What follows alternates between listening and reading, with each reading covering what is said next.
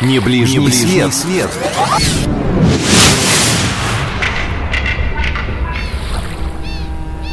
Всем привет! Это Алина Толкачева, ваш радиогид по увлекательному миру путешествий. И сегодня предлагаю отправиться в самую, на мой взгляд, таинственную страну – Египет. Тутанхамон, Клеопатра, загадочный сфинкс, древние усыпальницы и мумия, горячая пустыня. Не знаю, как у вас, а у меня от этого от всего прямо мурашки по телу.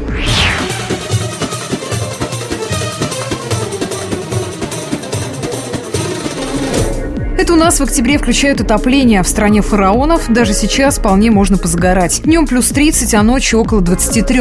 Да и водичка что надо. Кстати, страна фараонов умывается двумя морями. Средиземным и Красным. Первое в октябре чуть более прохладное. Всего плюс 25. А сейчас пробежимся, жаль только, что виртуально, по самым популярным курортам Египта.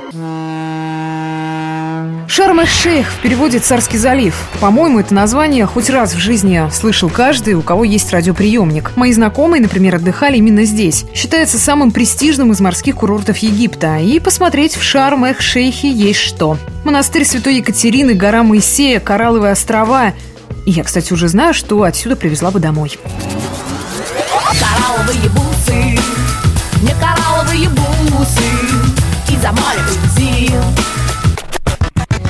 Самый старый и, пожалуй, самый русский курорт в Египте – это Хургада. Считается, что это лучший выбор для семей с детьми и людей в возрасте. А еще Хургада удобна для любителей экскурсий. Отсюда рукой подать до известных на весь мир достопримечательностей. Каира с его пирамидами, Александрия, Луксора и, кстати, именно в Луксоре находится знаменитый город мертвых. Говорят, то еще атмосферное местечко. А в 60 километрах от Хургады расположен портовый город Сафага. Этот курорт чрезвычайно популярен среди любителей кайтсерфинга и виндсерфинга. Для тех, кто не в курсе, это катание по волнам с помощью воздушного змея и паруса. Любителям дайвинга и рыбалки здесь тоже понравится. А заядлым гурманам придутся по душе морепродукты местных ресторанов, многие из которых не попробуешь больше вообще нигде. А вот пляжи в Сафаге не всегда чистые, спуск к морю с трудом можно назвать пологим. А вот зато песок лечит кожные заболевания и восстанавливает опорно-двигательную систему. В общем, отдохнуть получится с пользой для здоровья.